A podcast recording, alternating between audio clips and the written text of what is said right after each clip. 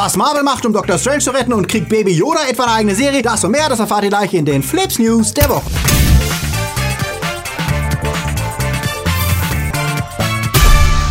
Die Themen der Woche. Der Dude mit Spin-off, Super Bowl Trailer Inferno, Lock and Key überraschen, Pastewka sagt Goodbye, was Loki übers MCU verrät, Nintendos Ärger mit Safe Games, Rockstar verliert GTA Mastermind und Harley Quinn in Not. Flips wird im Februar unterstützt von unseren Flips Guardians. Micek Torte, T-Unit CB, Danulus Maximus, Nanoska, Swafnirson, Sfrazot, Dark System, Heimlicher Punkt Official, Silko Pillasch, Luca Kamens, Derby, JFK Faker, Der Twarslöper, Tony Barth, Sterntor 1, Akoya, Anja Scholz, Daniel Schuh und Alter Ihr und Wir. Ein großer Dank geht auch an unsere Flips Junior Guardians. Vielen Dank für euren Support. Diese Folge Flips News wird unterstützt von NordVPN. In diesem Moment sind auf deinem Handy ziemlich wahrscheinlich mehr persönliche Daten über dich gespeichert, als man in deiner Wohnung finden würde. Und gleichzeitig gehen die meisten von euch sorglos in jedes ungesicherte WLAN und setzen sich dem Risiko aus, dass private Daten, Chats, Fotos und Passwörter abgefangen werden. Mit einem VPN, einem Virtual Private Network, sicherst du deine Verbindung, sodass nicht mal dein Netzanbieter sehen kann, wo du surfst und welche Apps du nutzt. Mit NordVPN werden alle Daten doppelt verschlüsselt, du kannst superschnelle Server in mehr als 60 Ländern nutzen, deine Nutzerdaten werden nicht gespeichert und bei Bedarf kannst du auch super einfach deinen Standort virtuell verlegen, was mega praktisch ist, wenn du zum Beispiel mal unterwegs auf deutsche Mediatheken zugreifen willst oder von Deutschland aus auf Websites, die Geoblocking benutzen, wie zum Beispiel internationale Mediatheken. Oft kannst du sogar beim Online-Shoppen Geld sparen, weil du von anderen Standorten günstigere Angebote erhältst als aus Deutschland. Teste jetzt 30 Tage NordVPN ohne Risiko und mit Geld zurück Garantie und gehe mit sechs Geräten gleichzeitig online. Ob Android, iPhone, Mac oder PC. Ja, das Ganze funktioniert sogar in Ländern, die das Web filtern, wie China. Schütze deine Daten und gib dir zusätzliche Freiheit ohne Geoblocking mit NordVPN, das 2019 von PC Mac und BestVPN ausgezeichnet wurde. Außerdem feiert NordVPN diesen Monat seinen achten Geburtstag und verschenkt deshalb Überraschungspakete von zusätzlichen einem Monat, ein Jahr, zwei Jahren und drei Jahren an zufällig ausgewählte Kunden. Hol dir das 3-Jahres-Paket für 3,10 Euro pro Monat und spare 70%. Und mit unserem Link und dem Kennwort Flips gibt's noch einen Monat umsonst dazu. Kultfilme sind unberechenbar und oft können selbst die Macher nicht genau erklären, wie und warum ein Film funktioniert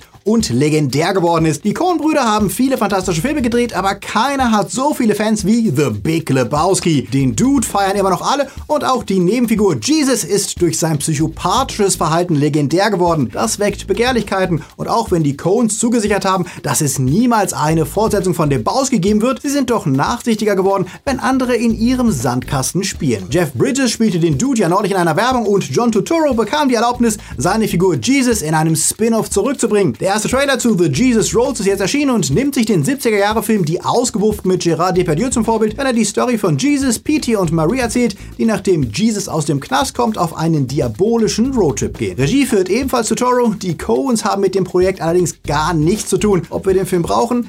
Das muss wohl jeder für sich selbst entscheiden. Die Reaktionen online waren bisher eher gemischt und meinten, lasst die Finger von Lebowski. Was meint ihr dazu? Lasst es uns wissen. Wenn es nach der Bewertung geht, dann sind die Birds of Prey und Harley ein voller Erfolg. Kritiker und Zuschauerwertungen sind positiv für die erste DC-Anti-Heldin mit ihrem eigenen Blockbuster. Die Kritiker wie die Zuschauer sind laut Rotten Tomatoes zufrieden, doch die Einspielergebnisse spiegeln das leider nicht wider. Dort performt der Film deutlich unter den Erwartungen. Gerechnet wurde mit um die 50 bis 55 Millionen in den USA. Derzeit sieht es aus, als würde er bestenfalls 33 schaffen. Schuld daran könnte das R-Rating sein und die Entscheidung, den Film deutlich brutaler zu machen, was viele potenzielle Zuschauer, gerade die jungen Mädchen, die vielleicht gerne mal weibliche Kick-Ass-Heldin gesehen hätten, außen vor lässt. Andererseits, mit einem Budget von gerade mal 75 Millionen wird er wohl trotzdem kein finanzieller Reinfall werden und könnte sich durch positive Mundpropaganda in den folgenden Tagen noch erholen. Wir haben ihn ja letzte Woche gesehen und fanden ihn nur so okay. Die Besetzung ist natürlich super und Margot Robbie ist wieder klasse als Harley und auch die anderen machen einen guten Job, aber trotzdem wirkt der Film etwas unausgegoren und bedient sich schon sehr bei Deadpool bzw. Deadpool 2, was den Humor angeht. Und die Entscheidung, die Bösewichte zu frauenhassenden Schwulen zu machen, ist, naja,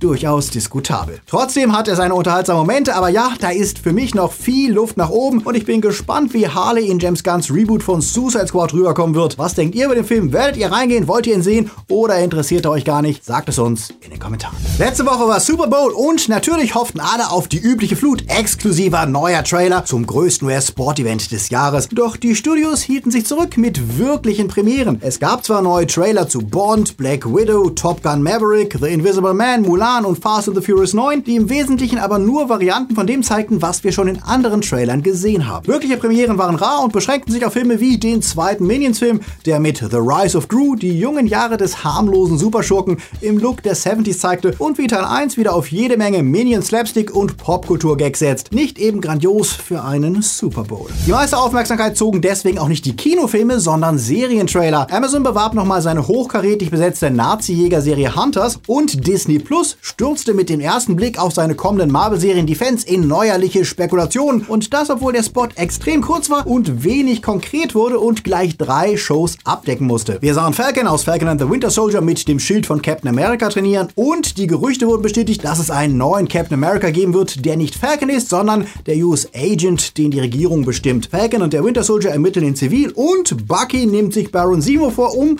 ihn dann aber doch nicht zu erschießen, was Spekulation beflügelt, dass Simo vielleicht doch nicht der alleinige Big Bad der Serie sein wird. Den größten Vorgeschmack gab es auf Wonder Vision, der Wonder und Vision im Look klassischer TV-Sitcoms zeigt, von Isle of Lucy, der Dick von Dyke Show, über die 70er mit dem Brady Bunch, den wir als drei Jungen und drei Mädchen in Deutschland auch kennen, bis zu Referenzen auf Family Ties, die Serie, mit der Michael J. Fox damals bekannt wurde und die bei uns als Hilfe, wir werden erwachsen lief. Style und Kostüme der Sitcoms sind teilweise akribisch nachgeahmt. Und dann gibt es Wanda auch noch in einem Kostüm zu sehen, das direkt den Comics entsprungen ist, was einerseits die Aussage Kevin Feiges bestätigen könnte, dass Wanda erst in der Serie wirklich zu Scarlet Witch würde, andererseits aber auch, dass die Serie in einer alternativen Realität stattfindet, die sich Wanda erschaffen hat, um Visions Tod durch Thanos zu verarbeiten. In den Comics hat sie ja immense Kräfte und kann die Realität beeinflussen und alternative Zeitlinien kreieren. Und da die Serie ja direkt in den zweiten Doctor Strange Film münden soll, wäre es eine gute Gelegenheit, das Multiverse of Madness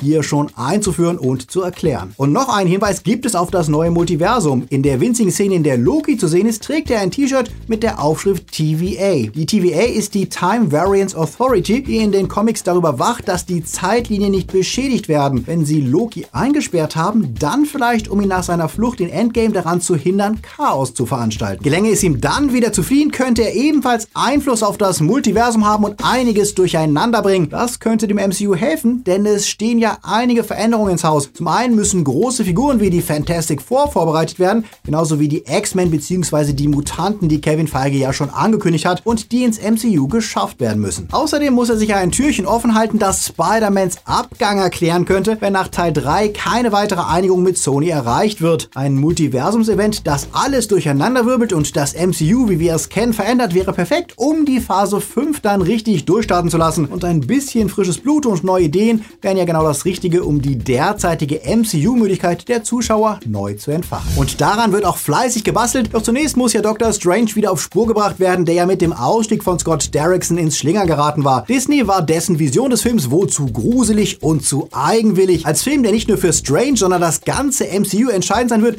ist es von großer Bedeutung, wer das Multiverse of Madness im nächsten Jahr zum Erfolg wird. Und seit letzter Woche ist ein bekannter Name im Spiel, Sam Raimi. Der gilt als der Mann, der die Renaissance des Superheldenfilms mit seinen Spider-Man-Filmen Anfang der 2000er einläutete. Er könnte aber auch für die Gruselmomente des Films gut sein, denn mit Tanz der Teufel ist er ja auch eine Horrorlegende, der sowohl Gespür für Grusel, Spannung und Humor hat. Und wir vergessen mal, dass er auch Spider-Man 3 und den furchtbaren Oz-Film gedreht hat, der 2013 rauskam und bisher sein letzter Kinoausflug war. Seitdem hat sich Raimi hauptsächlich auf seine Funktion als Produzent beschränkt und ein paar Folgen für Ash vs. Evil Dead gedreht. Er ist also vielleicht etwas eingerostet, was Sommer-Blockbuster angeht, aber gleichzeitig ein alter Hase, der weiß, wie man im Franchise-Biss funktionieren muss. Offiziell bestätigt ist er noch nicht, aber Variety scheint sich sehr sicher zu sein, dass er den Job bekommt. Und wie wichtig der Film im Gesamtkonzept für Phase 5 wird, zeigt auch eine weitere Meldung. Wie der Hollywood Reporter berichtet, ist Michael Waldron beauftragt worden, das Drehbuch zu überarbeiten. Der ist kein Unbekannter, er ist der Hauptautor der Loki-Serie und wird das bisherige Drehbuch komplett überarbeiten. Waldron hat Erfahrung mit weirden Stories, hat er bis vor kurzem noch für Rick und Morty geschrieben. Es zeigt auch, wie wichtig Disney die Integration von Disney Plus ist und wie sehr die Filme ab jetzt Teil der Mixed-Media-Welt sind, in der sich alles dem Gesamtplan unterordnen muss. Wer die Filme verstehen will, muss zukünftig die Serien schauen und die haben derzeit Priorität. Was erklärt, warum Darum Phase 4 wenige ganz große Highlights präsentiert und den Fokus stattdessen auf die Etablierung von Disney Plus setzt. Was haltet ihr von dieser Strategie? Lasst es uns wissen. Wir stehen ja kurz vor den 85.000 Abos und auch wenn wir dieses Jahr natürlich die 100.000 knacken wollen, wäre es cool, wenn ihr uns helft, erstmal die 85k zu erreichen. Also nicht vergessen, abonniert Flips, um keine News zu verpassen und wenn ihr selbst schon dabei seid, klaut euch die Handys eurer Verwandten von Oma und Opa und abonniert einfach für sie Flips. Dran, denn gleich geht's bei Flips weiter und dann erfahrt ihr, warum wir vielleicht ein Spin-off nur mit Baby Yoda bekommen könnten, denn jetzt geht's weiter mit Serien Tales from the Streaming Wars. Disney Plus ist wohl der Neuzugang im Streaming-Markt, der auch in Deutschland am heißesten erwartet wird. Ab dem 24. März wissen wir, welche Filme, welche Serien das Angebot in Deutschland umfassen. Doch bisher kann sich der Netflix-Herausforderer nicht beklagen. Letzte Woche verkündete Disney die Zahlen für die ersten 2,5 Monate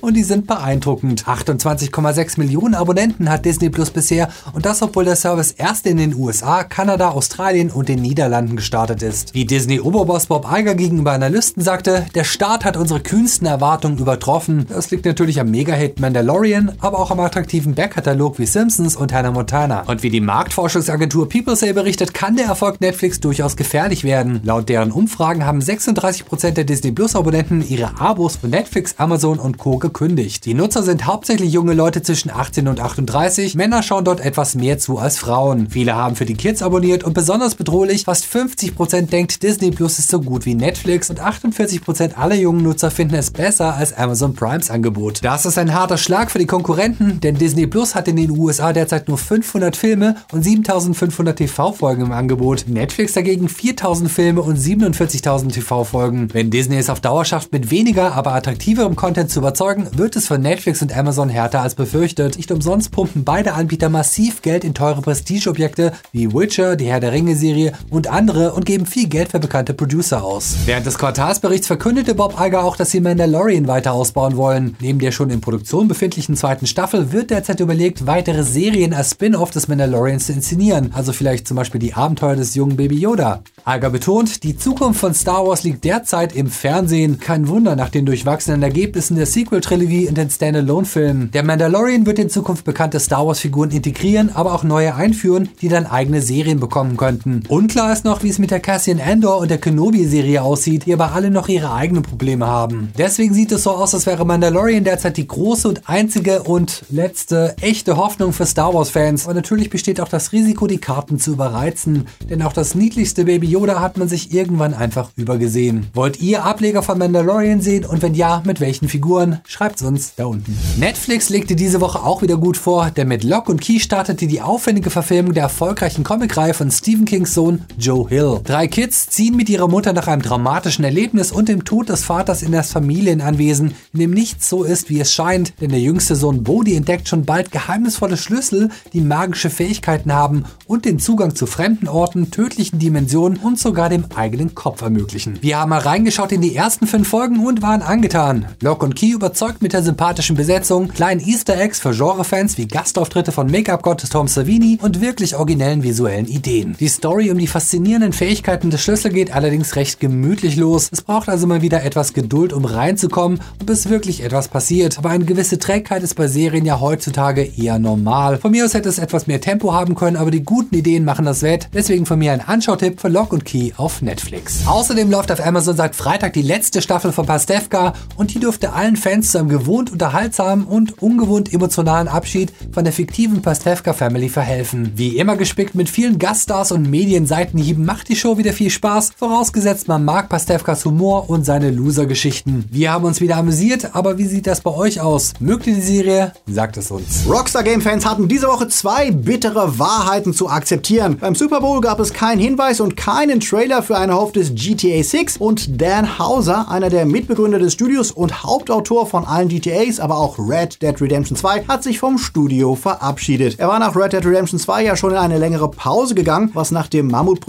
auch verständlich war. Aber diese Woche wurde klar, Hauser steigt ganz aus. Was sich auf die Tonalität kommender Spiele durchaus auswirken könnte, aber vielleicht auch Platz schafft für eine neue Firmenkultur. Denn Hauser gilt als mitverantwortlich für die Crunch-Kultur bei Rockstar, die von Mitarbeitern immer wieder kritisiert wurde und die bei fast allen AAA-Studios immer wieder für Diskussionen sorgt. Burnouts, psychische Probleme bei Game-Entwicklern sind ja mittlerweile schon normal und vielleicht braucht Hauser ja auch selbst genau deswegen eine Auszeit. Sam Hauser, sein Bruder, bleibt bei Rockstar und auch Publisher Take-Two gibt sich optimistisch und meint, die Stimmung bei Rockstar wäre nie besser gewesen, aber das müssen sie wohl auch. Zuletzt hatte es Gerüchte gegeben, dass Take-Two Rockstar unter Druck setzen würde, damit sie öfter Spiele rausbringen. Eine Strategie, die mit für Hausers Abgang verantwortlich sein könnte und die schon Ubisoft nicht ganz so gut getan hat. Ubisoft fängt ja gerade wieder an, ihren Studios mehr Zeit zu geben, um die Qualität zu verbessern. Es wäre schade, wenn bei Rockstar Games der gegenteilige Weg eingeschlagen würde, denn Games wie Red Dead Redemption 2 oder GTA brauchen einfach ihre Zeit und ich warte lieber länger, als einmal im Jahr stangenbare Titel wie Call of Duty, FIFA oder Assassin's Creed zu bekommen. Was meint ihr dazu?